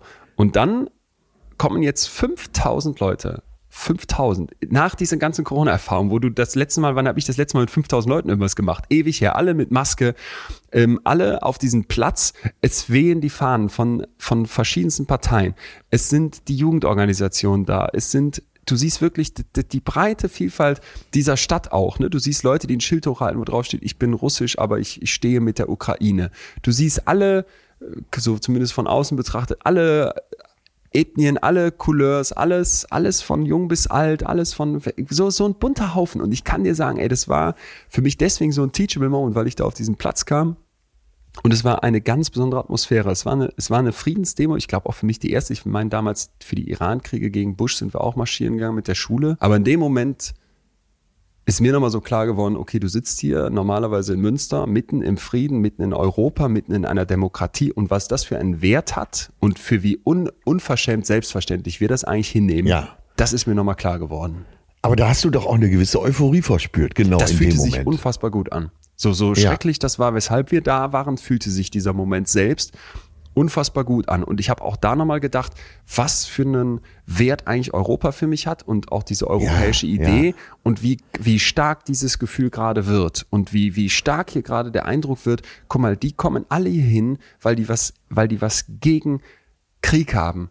Und weil die ja, meine ja. Vorstellung von der Welt und mein Wertesystem teilen. Und dann dieses, ich bin hier nicht alleine und die sind alle da. Und du hast, wirst vielleicht angeführt von so Helden wie, wie dem Zelensky in der Ukraine, aber jetzt hier zusammenzustehen und auch die Reden, die dort gehalten wurden aus der Politik, fand ich auch weitestgehend super, äh, weil du einfach merktest, parteiübergreifend eint das jetzt. Und ja, ja, ja. Also wirklich, wirklich zum Beispiel das für mich genau das, was du gerade beschrieben hast, die Gicht, aber du merkst zumindest, wenn das, wenn das schlechte Wetter kommt, weil, weil was hat mich dahin getrieben? Natürlich dieser unfassbare Schmerz, die Fassungslosigkeit, die Wut, die Machtlosigkeit äh, gegenüber so einem Angriff. Genau. Und so beschissen wie es auch ist, erzeugt es auf der anderen Seite hoffentlich auch ein bisschen was Gutes. Ja, ich, ich musste gerade musste schlucken und habe mich gefragt, sind wir so weit, dürfen wir dürfen wir das schon ja, fordern? Aber Nee, aber wir reden ja hier immer über die Gefühle. Und wenn ich jetzt über das Gefühl des Weltschmerzes bei uns hier in, in, in Deutschland zum Beispiel nachdenke, die nicht mit Bomben beschossen werden, dann hoffe ich, dass das auch was Gutes erzeugt. Ja, ich habe mich auch gerade gefragt, ob ich so formulieren und sagen darf, aber äh, man kann die Dinge ja auch beim Namen nennen. Das ist, äh, irgendwie stehen wir mehr zusammen gerade im Moment. Das ja. macht die beschissene Situation in der Ukraine nicht besser, aber äh, ja, vielleicht steckt ein gewisser Aufbruch da drin. Das hat uns jemand geschrieben. Das hat uns jemand geschrieben. Ich muss hier mal kurz hier, ich muss hier mal kurz durchblättern, aber da ist es. Hallo Leon, zu den aktuellen Ereignissen der Ukraine wollte ich mal etwas loswerden, das mich selbst wundert. Natürlich ist alles furchtbar mit dem Krieg und ich gehe da komplett mit der öffentlichen Haltung zu Putin und Co. Was ich aber zurzeit auch fühle, ist eine gewisse ja. Ruhe und eine Art ja. Aufbruchstimmung. Und ja, das einmal wegen der klaren politischen Haltung auf der ganzen Welt, wegen des neuen globalen Zusammenhalts und auch, ja. weil die Politik echt Dinge unternimmt. Leider, wie die Person hier schreibt, wird für die Bundeswehr auch viel Geld locker gemacht, in Klammern, ohne dass überhaupt klar ist, auf welche Weise das Geld zukünftig ausgegeben wird, aber auch ja. für Klimaschutz etc. Und weil sich da auch Dinge zum Positiven entwickeln, geht es mir seit Kriegsbeginn besser als vorher. Das ist bestimmt gar nicht so komisch, aber man fragt sich fast, ob man sich besser fühlen darf. Ich komme ja. zum Schluss, dass ich es sehr wohl darf. Der eine oder andere wird aufschreien oder ja. die eine oder andere. Äh, kann ich auch verstehen. Äh, in mir kämpfen da auch zwei Seelen miteinander, aber äh, gleichwohl muss ich es auch so ein bisschen unterschreiben. Ja, ich, ich muss gestehen, als ich das gelesen habe und jetzt auch gerade, deswegen schluckte ich sofort, als du es so gesagt hast, ich, ich bin gefühlt noch nicht so weit. Ja. Und auch noch, auch irgendwie noch Lichtjahre davon entfernt, habe ich so fast den Eindruck, weil ich so denke, Aufbruch und dieses kurze Gefühl auf dem Platz dort war ja, war ja fantastisch und, und ja. hat mir auch was gegeben. Und wenn ich mich frage, welchen Sinn haben eigentlich negative Gefühle, ist es mir in dem Moment nochmal klar geworden, sie treiben uns oft an, sie wollen uns zur Veränderung bringen, sie wollen Kraft bereitstellen, damit sich was tut. Aber das, was hier in dieser Zuschrift steht, das kann ich noch. Nee, das, also dass ich jetzt sagen würde, mir geht seit dem Krieg besser, im Gegenteil, überhaupt nicht. Das äh, Nee, aber das ist ja vielleicht auch die, die falsche Formulierung, dass okay. es dir besser geht, sondern dass es äh, auf der einen Seite macht es dich traurig, aber auf der anderen Seite äh, erweckt in dir auch so ein, so ein Mitgefühl. Also sowohl mit den einen als auch mit den anderen. Eben auch ein Mitgefühl äh, für eine zusammenwachsende Gemeinschaft. Und das darf man doch zulassen. Ja. Man kann ja das eine denken, ohne das andere zu lassen. Ja, total. Und äh, wir wissen, Mitgefühl verändert den Blick auf die Welt und das öffnet ja auch dein Herz. Und da sind wir ja schon, wir haben eben drüber gesprochen, wo ist die gute Seite? Äh, wenn du einen Schmerz verspürst, äh, verspürst du ja schon mal was, ist ja auf jeden Fall schon mal besser als gar nicht mhm. zu merken. Mhm. Und äh, wenn das zu mehr Mitgefühl führt, dann gibt's eben da eine positive Seite, ja. Ja, genau, genau. Was macht das Gefühl rein mit uns? Hat definitiv die klare Antwort, ja, es hat, es hat wie immer auch eine positive Seite, dieses, das Fühlen an sich. Ich muss dazu noch was erzählen, wo ich dachte, da bin ich diese Woche nochmal drüber gestolpert, als ich mich gefragt habe, was können wir uns denn alle jetzt an die Hand geben? Wie können wir wenn wir hier sitzen und überfordert sind, wenn wir merken, boah, das belastet mich wirklich, das macht mich fertig und ich fühle mich vielleicht auch hilflos, wie können wir denn mit uns anders umgehen? Wie können wir uns selber helfen? Und da möchte ich noch mal was erzählen, was wir in der Trauerfolge hier schon mal hatten, und zwar ja, das ja. duale Prozessmodell. Vielleicht erinnerst du dich dumpf, ansonsten noch mal kurz aufgegriffen. Das duale Prozessmodell möchte eigentlich beschreiben, wie wir so durchs Leben gehen.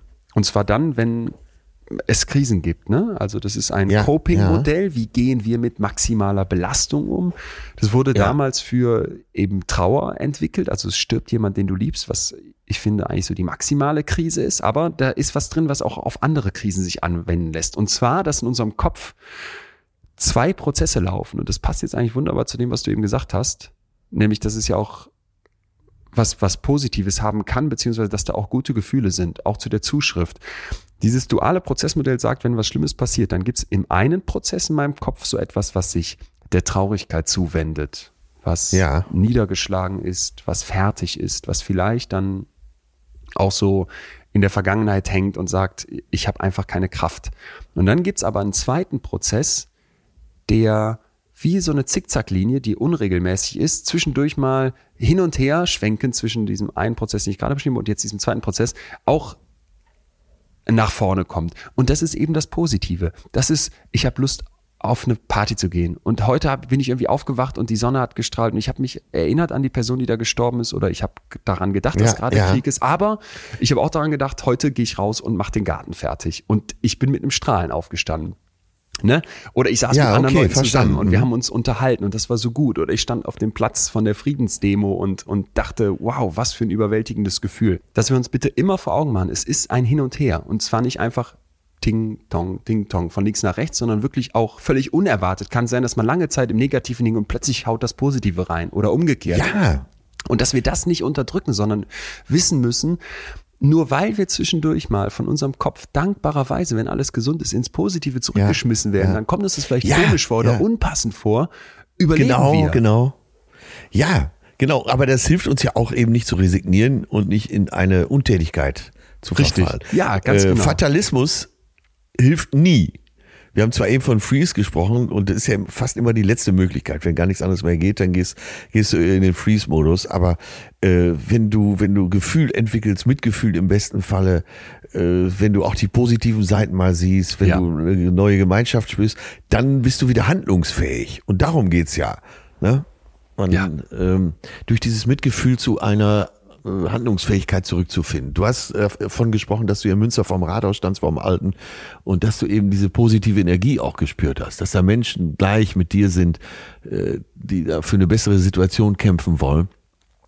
Und darum geht's dann, ne, dass man nach dem Weltschmerz, nach dieser Phase, den wir vielleicht Anfang des letzten Jahrhunderts eher so als schöpferische Kraft für Literaten und auch bildende Künstler empfanden, dass man aber heute eben äh, zu einer Handlungsfähigkeit zurückfindet. Genau. Und ich, ja, genau. ich will den Namen Zelensky hier nicht zu oft bemühen, aber das ist ja, äh, das ist ja fast die Reinform. Er, das ist ja, ach, der ist ja schon überlebensgroß. Und äh, alle Ukrainer mittlerweile erkennen sich da ja wieder und können sich auf den einigen, wo vielleicht vorher noch kritische Stimmen da waren. Und da haben wir es ja auch schon. Äh, durch diesen Weltschmerz kommt man dann dahin, dass man solche Lichtgestalten dann auch äh, noch viel höher bewertet. Mhm. Ich, also ja, mhm. ich hoffe, ich klinge nicht zu positiv. Dadurch nein, nein, haben wir noch, nein, nichts, nein, noch nichts gelöst. Aber wir wollen ja immer auch beleuchten, was unser heutiges Thema eben auch an positiven Impulsen bewirken kann. Lösen werden wir natürlich heute sowieso gar nichts und können wir nicht, das ist auch nicht der Anspruch, aber wir wollen ja verstehen, wie können wir damit umgehen, wie gehen wir jetzt mit psychischer Belastung in unserem Kopf um, was macht der Krieg mit uns und was können wir dann als Antwort darauf geben. Und ich würde sagen, Atze, wenn du bereit wärst, lass uns doch jetzt ja. gleich in die praktischen, praktischen, Richtig. ganz konkreten Handlungsmöglichkeiten gehen. Ja, und äh, mein erster Punkt wäre ja eben, äh, dass du also wenn du so aus dem Weltschmerz rauskommst, mhm. dass du und rauskommen willst, dass du mal guckst, welche Möglichkeiten habe ich denn? Mhm. Ne, die äh, Bestsellerautorin Byron Katie hat mal gesagt, wenn du gegen die Wirklichkeit kämpfst, verlierst du jedes Mal. Ja. Ja, ja geil. Auch, auch wenn wir Mitgefühl entwickeln und aktiv werden können, so lassen sich viele Dinge trotzdem nicht sofort ändern. Die Welt wird morgen noch keine bessere sein und auch kleine Veränderungen brauchen Zeit und Muße, um ihre Wirkung zu entfalten. Doch solange wir uns im ständigen Kampf gegen den Zustand der Welt befinden, wird auch der Schmerz nicht weichen. Eine angenehme Haltung kannst du vor allem durch deine Meditationspraxis kultivieren. Das heißt, ähm, du musst für dich abchecken, welche Möglichkeiten habe ich. Und wenn du die Welt als großes Ganzes jeden Tag, also diese Wirklichkeit, die sie beschreibt, nur im großen ganzen Zusammenhang siehst, dann wirst du immer scheitern. Wende dich den Dingen zu, die du wirklich ändern kannst. Sehr, sehr, sehr, sehr schön. Das ist wieder dieses, was wir letztens hatten mit dem Zoomen. Wie nah bin ich eigentlich an meiner Situation dran? Wenn ich jetzt rauszoome und jetzt auf die, auf die große Welt gucke, dann sitze ich da und denke, oh Gott, jetzt geht's hier plötzlich um Atomwaffen und Raketen, die irgendwo einschlagen und dann bin ich, bin ich, bin ich de facto machtlos und weiß nicht, was ja, ich tun genau. soll, außer mich mit 5000 Leuten auf die Straße zu stellen und, und Friedens, Fahnen hochzuhalten, in der, in der großen Hoffnung, dass das irgendwas, irgendwas bewirkt. Die, die Vergangenheit ja. hat uns ja leider oft genug gelehrt, dass es nichts bewirkt hat. Okay. Zoome ich jetzt aber ja, wieder rein ja. und frage mich jetzt ganz konkret, ich hier, ja. was kann ich tun? Kann ich dir sagen? Würde doch jetzt am besten hingehen und sagen, okay, wenn ich das Gefühl habe, ich könnte ihr Zimmer bei mir freimachen, dann genau. ich jetzt gleich, wie das geht. Beispiel. Wenn ich das Gefühl habe, ich habe noch nichts gespendet, aber Geld und humanitäre Hilfe und, und, und Gegenstände sind da jetzt wichtig, kann ich mich doch da jetzt im Anschluss informieren und gucken, was geht. Dann bin ich auf einer ganz konkreten, kleinen, nämlich meiner Ebene eins ja. zu eins und wenn ich da irgendwie jemandem helfen kann, dann ist das doch, ist das doch in dem Moment die ganze Welt. Und merkt ihr alle schon, wie das hilft gegen Weltschmerz? Dass du einfach mal, wie Leon gerade gesagt hat, äh, dass du einfach mal guckst, was, was geht? Was kostet so ein Zimmer überhaupt, wenn ich die nicht bei mir unterbringen kann? Kann ich mir das leisten? Kann, oder reicht vielleicht, äh, weil ich nicht so viel Geld habe, reicht es irgendwas zu vermitteln, eine Idee beizutragen, dass man sagt, äh, da und da ist doch noch Raum. Wie wäre es denn, wenn wir, man, oder man spricht Vereine an, man spricht vielleicht Hoteliers an, aber du tust was und da hast du doch schon die große Straße liegen, wie du aus deinem Weltschmerz rauskommst. Und Dobelli, Rolf Dobelli ist ein Autor, der viele so kleine Kolumnen rund um Psychologie auch schreibt, ähm, hat das einmal so ganz klar gesagt, wenn du jetzt nicht gerade irgendwie berühmt bist und eh viel Aufmerksamkeit auf dich ziehst, dann hör auf, irgendwelche Charity-Aktionen zu machen, die am Ende eh nur dir gut tun oder besonders dir gut tun und spende Kohle, weil du kannst deinen Beruf am ja. Zweifel am allerbesten, damit wirst du also am effizientesten Geld verdienen und dann kannst du das abgeben, wenn du denn was übrig hast. Ne? Und das habe ich so gedacht, äh, dem stehe ich jetzt zwiegespalten gegenüber, muss ich ehrlich sagen, weil ich immer so denke, es gibt eben auch das Symbolhafte und das gibt's auch nicht nur von Leuten, die irgendwie Reichweite ja, haben, sondern ja. das gibt's von jedem Einzelnen, der jetzt sagt, ich fahre zum Hauptbahnhof und, und stehe da und heiße Leute willkommen und helfe. Und auf der anderen Seite denke ich mir, wenn du jetzt denkst, oh, ich kann mir aber kann jetzt hier kein Zimmer mieten monatelang oder sowas, ja, dann guck, ob du vielleicht 50 Euro spenden kannst oder 10 Euro oder, oder, ne? Oder seien es fünf, ja. aber dass du halt, dass du halt jetzt nicht, wie du genau beschrieben hast, einfach sagst, ich sitze hier. Und ich meine das jetzt, und das klingt jetzt gemein, aber ich meine das auch ganz egoistisch, wenn du das Gefühl hast, ich kann gar nichts tun, doch bestimmte Sachen kannst du tun. Du kannst rausgehen und demonstrieren. Du kannst dich zum Beispiel informieren ja. und eine kritische Haltung behalten und die vielleicht auch nochmal äh, abchecken. Ne? Du kannst Geld spenden, du kannst versuchen, aktiv zu werden, wenn du vielleicht vor allem in der Richtung wohnst und irgendwie Leute aufnehmen oder direkt helfen. Es gibt schon Handlungsmöglichkeiten, einfach nur sich damit rauszureden, im Vollzoom auf die ganze Welt zu sagen, das ist zu groß groß, ich kann nichts tun, wäre unfair gegenüber allen ja. anderen und unfair sich selbst gegenüber. Weil diese halt Handlungslosigkeit, halt Machtlosigkeit, die du beschrieben hast in dem Freeze, die tut dir auf Strecke sowieso nicht gut. Und selbst im kurzen Moment, wie du auch richtig gesagt hast, ist das eine absolute Notlösung. Genau, vor allen Dingen hörst du dann auf, deinen Weltschmerz zu füttern und hast vielleicht so die erste Ausfahrt schon davon rausgenommen. Ich das merkt man schon, wenn man drüber spricht. Ja, ja. finde ich auch. Merkt man schon direkt. Und das wäre für mich auch direkt ein nächster Punkt. Was immer du jetzt fühlst, es ist okay. So. Ja. Also, ne, sagen wir mal, ich fühle jetzt Angst. Das ist okay es ist okay, sich jetzt machtlos zu fühlen. Es ist okay, sich mit dem Thema vielleicht gar nicht auszukennen. Es ist okay, dazu jetzt nichts zu posten. Und es ist auch okay, seinen Alltag irgendwie weiterzuleben und sich auch gut zu fühlen. Nur eine Sache finde ich wäre nicht okay. Und zwar, wenn man aus dieser Handlungsunfähigkeit, aus diesem Gefühl, alles ist doch schrecklich und grausam, ja. anfangen würde, die Russen und Russinnen jetzt zu hassen. Weil das ist ein so ganz Trick, den unser Kopf gerne macht. Genau. Mhm. Ich habe das Gefühl, ich kann nichts tun, aber ich kann ja zumindest hassen. Und es fühlt sich dann an wie, ich tue ja was. Und weil dein ja, Kopf ja. so ungerne machtlos ist, ist das oft die Geburtsstunde von Hass, diese Machtlosigkeit, wenn, wenn Menschen die empfinden. Und davor möchte ich uns einfach unbedingt bewahren. Es, es ist Putins Krieg, ne? Und wer sich jetzt überfordert fühlt, wer sich ängstlich fühlt, wer sich machtlos fühlt, der darf all genau das aber daraus sollte nicht werden, okay, die einfache billige Lösung wäre jetzt Hass zu entwickeln gegen ein ganzes Land, gegen ein ganzes Volk, wo sich bestimmt viele, viele für das schämen, was, was dieser Typ an der Spitze macht. Ja, und da deutest du ja fast schon wieder auf den nächsten Punkt hin, um den Weltschmerz äh, so ein bisschen äh, ja, in die dritte Reihe zu stellen.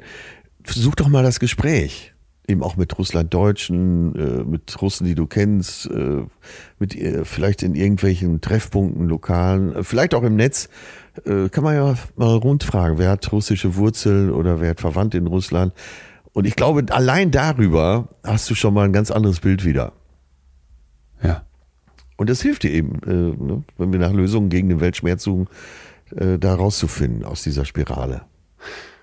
Ich habe noch eine Studie von Dr. Lee, eine Forscherin, die am Institut für Psychologie in Cambridge äh, forscht und die haben etwas rausgefunden, was wir, glaube ich, unterschätzen, obwohl wir es fühlen.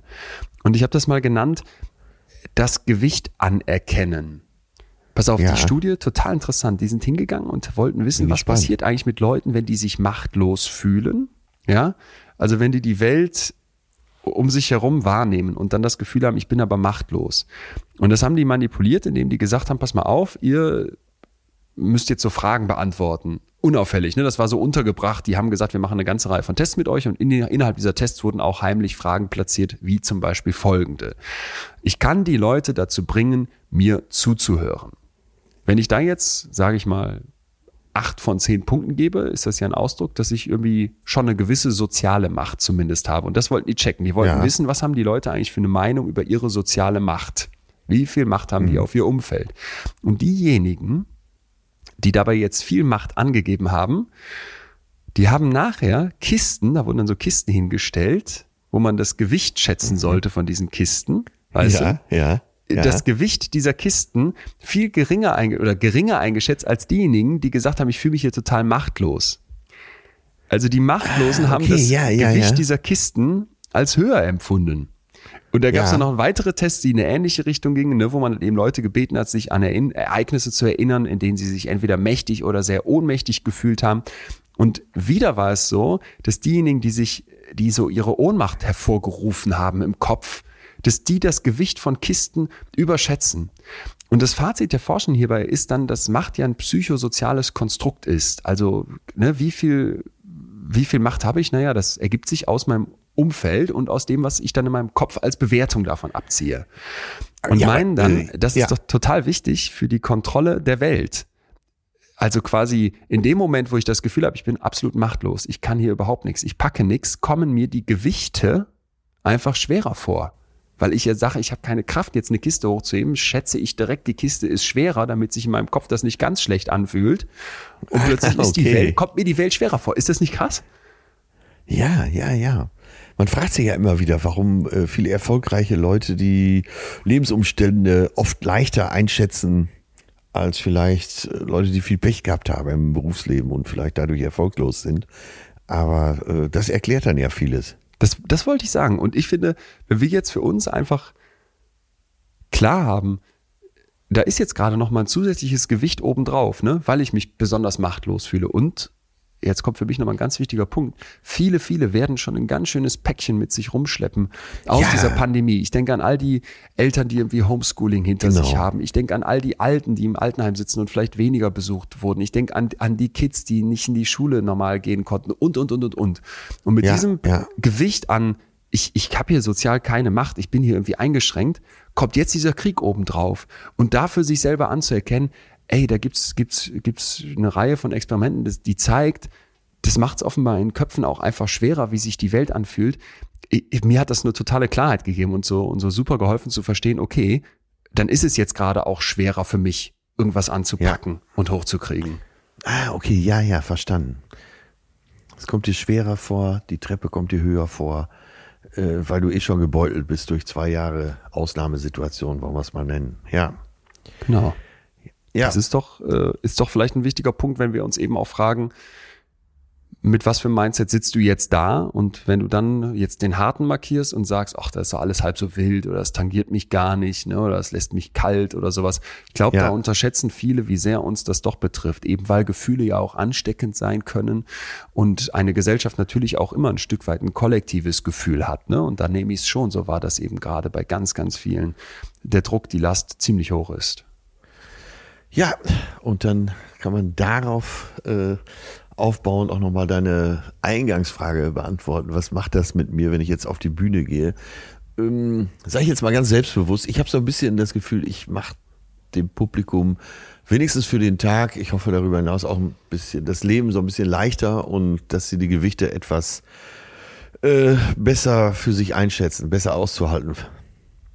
Ja, ja, für mich bist du da total in diesem dualen Prozessmodell. Weil wie viele haben uns geschrieben, äh, für mich ist das ganz, ganz schwierig, jetzt hier äh, mit meinen negativen Gefühlen klarzukommen. Hanna zum Beispiel, die gesagt hat, für mich ist das in solchen Momenten immer wieder ganz zentral anzuerkennen, dass meine Trauer, mein Schmerz über die Situation und auch die Enttäuschung existieren darf.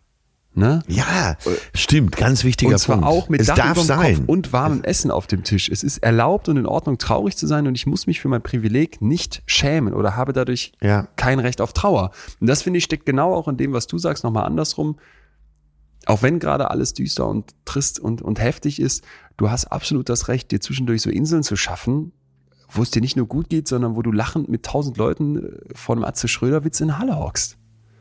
Ja, ja.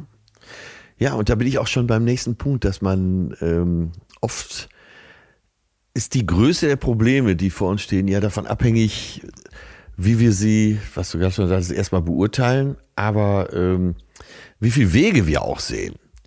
Und für dieses äh, Denkmodell hilft dir vielleicht äh, das Gesetz der Polarität. Das besagt ja, dass alles in der Welt zwei Pole hat. Ja? Ich und dies auch braucht, um im ja. Gleichgewicht zu bleiben. Das ist so wie beim Ein- und Ausatmen. Ne, das, ja. das Leben ist ein Wechselspiel von zwei Seiten. Und das, bei genauem Hinschauen, stellt man das ja immer wieder fest. Es ist immer ein äh, Wechselspiel äh, zwischen oben, unten, leicht, schwer und eben ein Ausatmen. Und äh, du kommst ja auch immer wieder zu dem Schluss, dass es beide Seiten auch braucht. Ne, wenn wir wenn immer nur die positive Seite im Spiel wäre, äh, wo würden wir dann, dann gäbe es ja gar keinen Maßstab mehr.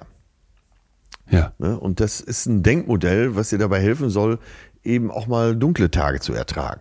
Dass du denkst, ja, das ist jetzt so, aber das Pendel schlägt auch wieder in die andere Richtung. Ah, okay. Ja. So ähnlich wie äh, bei Panikattacken, ne?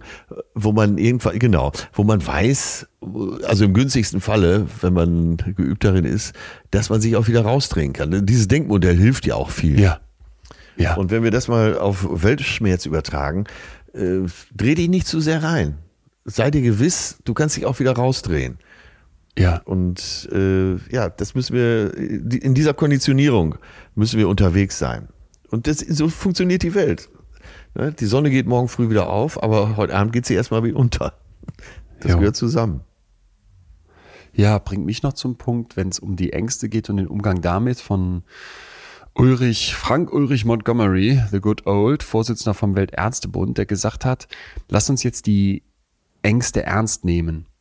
Also, dass man ja. die Gefühle, die Leute mit Kriegsangst jetzt gerade spüren, ja definitiv auch hier in Deutschland, dass man das nicht irgendwie kleinredet und der führt dann weiter aus, und das fand ich hochinteressant, dass wir das nochmal auf dem, auf dem Tapet haben. Die Angst vor einem Atomkrieg ist keine völlig irreale Angst und es ja. bringt deswegen nichts, nur mit rationalen Gegenargumenten zu kommen. Ja. So, ne? Was haben wir denn ja, ja. ganz oft zum Beispiel bei einer Angsttherapie? Da sagt dann jemand, ich habe Angst, dass wenn ich jetzt einen Vortrag halte, die mich alle hassen und mich schrecklich finden und dass ich das so schlecht mache, dass ich das lieber gar nicht erst versuche.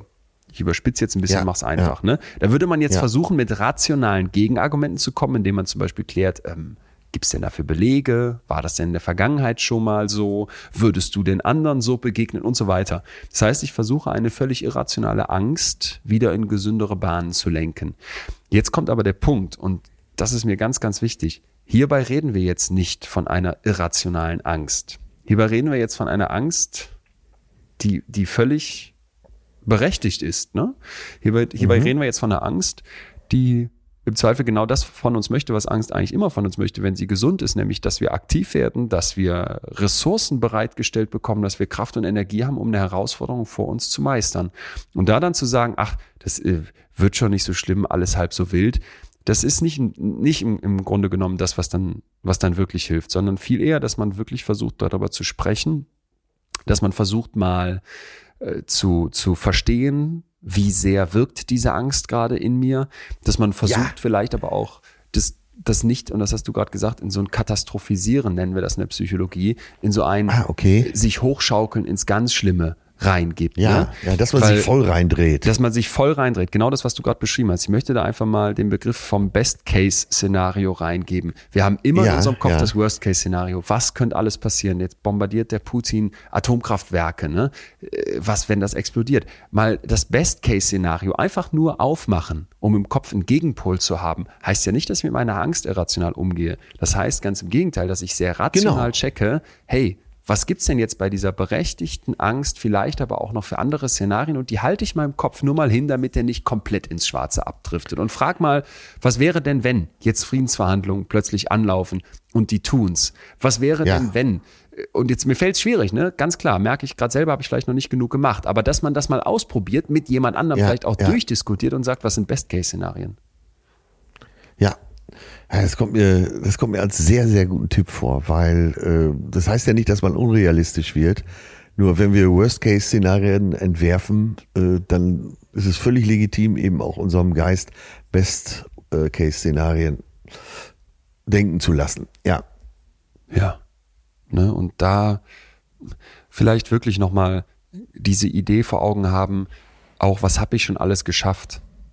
Ja, für mich ja, selber auch ja. mal fragen, was für Lebenskrisen, was für Schwierigkeiten habe ich alle schon überstanden? Und sich da nicht nur einfach klein und machtlos und niedermachen, das machen wir ja sehr gerne, sondern vielleicht auch mal ja. fragen, du hast es eben so schön gesagt, äh, als du was beschrieben hast und ich da meinte, man hat auch was auf der Habenseite. Ne?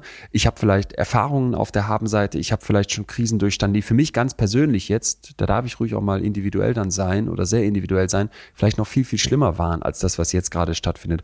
Und kann mir dann ja, ja auch immer wieder vor Augen führen, der Mensch ist verdammt resilient. Wir sind nicht dafür gemacht, zu zerbrechen an Krisen oder Herausforderungen. Die fordern uns und die sind in dem Moment massiv belastend und man ist traurig und niedergeschlagen und alles, was wir dazu aufgezählt haben. Aber drum gehen wir in den allermeisten Fällen daran nicht kaputt. Ne? Und das ist, glaube ich, auch etwas, was man sich immer wieder mal vor Augen führen sollte, wie, wie zäh wir eigentlich sind und was man vielleicht auch alles schon geschafft hat. Ja, und deshalb äh, wenn der Weltschmerz kommt, dann umarm ihn doch, zumindest für eine Zeit, um dann wieder ein Gegenkonzept zu entwickeln. Ja. Friere nicht ja. ein, sondern stell dich dem. Ja, genau. Stell dich dem und stell dich eben auch eben deinen Gefühlen, weil was viele machen, vielleicht ein, ein letzter Tipp zumindest von mir noch, ersetzt das nicht mit irgendwie diesem Medienkonsum, den wir jetzt ganz oft sehen. Ich wach morgens ja. als erstes auf, Handy raus, lese mir die ja, Schlagzeilen ja. durch, gehe durch Instagram, guck, was es da wieder für krasse Videos gab. Ich habe mich jetzt schon dabei ertappt, dann die Videos zu sehen, die erklären, dass andere Videos wiederum falsch sind, die aber Ganz trotzdem genau meine so Aufmerksamkeit auf sich ziehen, weil sie fangen natürlich auch mit den krassesten Szenen an, um dann kurz danach zu sagen, aber das war gar nicht echt, wo du so denkst, boah, das ist so eine perverse Maschinerie auch, die dahinter abläuft, dass wir uns vielleicht einfach mal klar machen, morgens aufwachen, lass deinen Kopf mal in diesem Tag ankommen, nicht als erstes auf irgendeinen Screen, nicht als erstes ganz weit rauszoomen und die Welt in dich reinziehen. Abends vorm Schlafengehen genauso. Nicht das Letzte, was du siehst, sind irgendwie die Nachrichten oder sind irgendwelche, irgendwelche Botschaften. Es gibt dieses Doomscrawling, ne? dieses durch die negativen Nachrichten sich durchscrollen. Man denkt das auf den ersten Blick nicht, aber das belohnt unseren Kopf weil ich das Gefühl habe, ich informiere mich, ich tue ja zumindest etwas, wir hatten das eben beim Hass, ich lese alles, ich ziehe alles in mich rein. Wirklich gut und tut das nicht. Und das, glaube ich, spüren wir und dem muss, musst du einen Riegel entgegensetzen. Zum Beispiel, dass du sagst, ich informiere mich zweimal am Tag. Ich gucke um 20 Uhr die Tagesschau und lese vielleicht tagsüber nochmal einen Artikel, ja. der vielleicht auch in einem Medium rauskommt, was eher so die Woche auch im Blick hat. Ne? Dann habe ich abends das Tag das Aktuelle einmal mit genug Abstand zum Schlafen gehen und dann informiere ja. ich mich noch einmal über die Hintergründe. Punkt. Ja, deshalb konkrete Aufforderung, äh, Leute, wenn ihr morgen früh aufsteht, dann nehmt doch vielleicht mal eine Tasse Tee oder ich nehme dann immer so, ein, so eine Tasse heißes Wasser, habe ich in der von dir leicht, manchmal leicht belächelten Ayurveda gelernt und setzt sich irgendwo. Butter befürchtet. nee, die esse ich freiwillig nicht mehr. Das habe ich zum Beispiel realistisch für mich abgehakt. Siehst du, da ist der Realismus gefragt. Ja, vielleicht setzt man sich irgendwo hin und äh, denkt mal so über auch die schönen Dinge im Leben nach. Ja. Selbst wenn es selbst wenn es danach hoch ernst wird, äh, gibt euch das vielleicht Energie, die Probleme des Tages doch besser zu behandeln und zu beleuchten. Siehst du. Sag mal, ich äh, merke, du biegst auch auf die Zielgerade ein, aber haben wir denn noch ja. Zeit für einen Gedanken, den, den, den hast du eben zu Recht äh, ein Stück weit abgetan und gesagt, das passt jetzt vielleicht gar nicht so zum Thema, aber der mich total umtreibt die ganze Zeit schon? Ich bin weit offen dann nochmal diese Frage, würde ich jetzt selber als Soldat mein Land verteidigen? Und ich will da nicht drauf rumreiten, aber ich merke einfach, dass das total was mit mir macht, weil wir haben jetzt über Zelensky ja. gesprochen, der sein Leben riskiert, ja. der macht und tut und wie, ich sehe die Bilder von den Leuten, die sich dort bewaffnen ne? und bin so, bin so ergriffen auf der einen Seite und denke die ganze Zeit andersrum, aber auch, ich habe ich hab ein Leben und das riskiere ich nicht für ein Land weil ich nicht so patriotisch bin, weil ich nicht das Gefühl habe, okay, ich bin jetzt mit Deutschland so verbunden, dass, weißt du, ich, ich würde tausendmal eher dann sagen, komm Leute hier, ich versuche noch den Karren mitzuziehen, auf dem drei Omas sitzen, damit wir hier alle zusammen abhauen Richtung, weiß ich jetzt nicht, Polen, wenn uns Frankreich angreift. Aber jetzt hier zu sagen, ich, ich besetze jetzt hier mein, mein Haus in Münster, setze mich ans Fenster mit, mit einem Gewehr und wenn dann der, der französische Panzer einrollt, versuche ich den Fahrer zu erschießen, weil der hier gerade mein, unser Land angreift oder Menschen hier umbringt. Das, das, das, das fällt mir so unfassbar schwer, mir das ja. vorzustellen. Es ist nur Vorstellung, es ist nicht Realität. Du hast eben direkt gesagt, wir können es uns vielleicht gar nicht vorstellen. Das, das stimmt, dem stimme ich total zu. Aber ich, ich bin noch bei diesem Gedanken. Wo, wo bist du? Naja, ich habe äh, begriffen zumindest, dass wenn du dich dem Bösen nicht entgegenstellst, du vielleicht auch mithilfst, dass das Böse siegt. Und es gibt Situationen, das lernen wir ja gerade auf die ganze harte Tour. Äh, das hat so in unseren Mindsets ja schon gar nicht mehr stattgefunden. Aber wenn du äh, das Böse immer gewähren lässt, dann ist die ganze Welt irgendwann böse. Und irgendwann muss man auch die Courage haben, sich dem entgegenzustellen. Das gibt es sicher auch im ganz Kleinen, wo man über Zivilcourage einfach mal aufstehen muss und selbst äh, wenn man dabei ein bisschen was riskiert, das, äh, das anzuprangern, was da gerade passiert und äh, vielleicht auch mal auf den Tisch zu hauen. Das kann dich ja auch in Gefahr bringen. Ne? Aber äh, wir alle kennen ja diese Situation in der, im Zug, in der Straßenbahn. Äh, passiert irgendwas und der erste Reflex ist ja, ich guck weg und tu so, als würde ich es gar nicht mitkriegen. Mhm. Und äh, das kann nicht immer der Weg sein. Und manchmal muss man auch aufstehen. Okay, okay, aber das würde jetzt ja, glaube ich, jeder unterschreiben. Und ich auch. Und da wäre ich auch der, der Erste, der das von sich verlangen würde. Aber auf jemand anderen zu schießen, das ist halt so, wo ich so merke, das ist, ja, das, das ist für mich auch gerne, unvorstellbar. Gerne ich, äh, mein Vater, der ja im Krieg war, äh, der hat mir immer und immer wieder gesagt, ich muss ihm versprechen, niemals eine Waffe in die Hand zu nehmen. Sie, genau das war auch mein Gedanke. Was wird denn mein Vater zu mir sagen, wenn ich ihm sage, Vater, ich ziehe in den Krieg? Und tja, das, das ist aber, da sind wir in so einem Paradoxon. Wir sind ganz anders erzogen, ganz anders aufgewachsen. Und vielleicht gibt es doch Situationen, wo wir wehrhaft sein müssen. Auch eine Demokratie muss wehrhaft sein. Das stellen wir gerade in diesen Tagen immer wieder fest. Mhm. Ich weiß, das hat eine andere Qualität, äh, auf jemanden zu schießen, als diese Frage, aber äh, das hängt ja miteinander zusammen. Das hat nur eine andere Intensität, ohne dass ich es jetzt verharmlosen will, um Himmels Willen. Ich wüsste nicht, ob ich es kann. Das wüsste ich gar nicht. Aber erst schon mal zu bleiben, ist doch schon mal eine existenzielle Entscheidung. Dass du sagst, nein, ich bleib jetzt in Kiew. Ich gehe nicht. Ja, ja. Allein, dass ich hier ja, bin, ich, ich stelle mich vor so einen Panzer. Und wenn der weiterfährt, dann fährt er mich halt um. Das ist ja schon mal, das hat ja eine andere Qualität, als zu sagen, ich erschieße den Fahrer. Aber da leistest Total. du ja auch Widerstand. Total, aber genau, ich glaube, ich weiß halt einfach nicht dieses, das hat, das hat ja was total Heldenhaftes. Und äh, jetzt kannst du mich realitätsfern nennen, aber irgendwas in meinem Kopf sagt dann auch manchmal, wenn, wenn jeder jetzt sagen würde, nein, ich schieße nicht auf andere und ich setze mich nicht in einen Panzer und wenn irgendwo Krieg ist, dann gucke ich, dass ich da wegkomme. Sagen wir mal, das würde auf beiden Seiten stattfinden, dann gäbe es den Krieg nicht. Ja, ist, äh, ich will dich jetzt nicht total mit Gandhi vergleichen, aber das ist ja das, was er gepredigt hat. Ne? Man kann nicht Frieden schaffen mit Waffen. Sondern, ja, äh, das werden wir natürlich nicht beantworten können. Nein, aber ich merke, also daran habe ich Wenn du dir so vorstellst, äh, äh, ja. wie, wie Leute sich so, so Panzern in den Weg stellen, mit 30 Leuten, da möchte ich, ja, wer muss da in dem Panzer sitzen? dass er einfach weiterfährt. Das, das tun sie ja. Ich habe die, das ja auch wahrscheinlich die Videos gesehen, auch von so Militärfahrzeugen. Die ja. fahren dann weiter ja. und du denkst, hier stehen, hier steht eine Gruppe um euch herum und will euch aufhalten. Ihr fahrt, ihr fahrt jetzt gerade, ihr könntet die tot fahren und die stehen trotzdem da. Ja. Also, keine Ahnung, ich, ich, ich merke halt nur einfach gerade so dieses, wir haben eingangs vom Realitätsschock gesprochen und davon, dass uns das so in den Grundfesten hier gerade erschüttert, dass das was mit uns macht, dass der Weltschmerz hochgeht, dass ich das an der, an der Frage auch nochmal für mich so ganz dass mich das total umtreibt, jetzt schon die ganze Zeit die Leute dort zu sehen und diese Heldenfiguren und, und das Gefühl, was wäre, wenn es die nicht gäbe und wer wird denn dann noch die Demokratie verteidigen? Und andererseits. Weißt du, was wir uns ja insgeheim wünschen? Ich äh, nennen wir es doch beim Namen. Wir nennen, wünschen uns insgeheim, dass jetzt der Name taucht wieder auf, Zelensky und Co., aber eben auch die Klitschkos und so weiter, dass die durch ihr Dableiben, durch ihre Wehrhaftigkeit das andere System dazu zwingen, zu sagen, okay, wir müssen hier einen Kompromiss finden. Das wünschen wir uns doch alle, oder? Ja. Ja. Ja. Total. Tja. Ja, man, man, man freut sich mit, wenn es dann heißt, Angriff gerät ins Stocken, weil die Leute in Kiew so wehrhaft sind. Ja, das wäre ja so ein Gandhi-Moment. Ja. Wo die, wie die Engländer dann quasi resigniert haben, gesagt, wir können ja nicht alle Inder umbringen. Ja. Okay. Da Mann, Mann. Nicht. Das bleibt für uns Theorie, Gott sei Dank.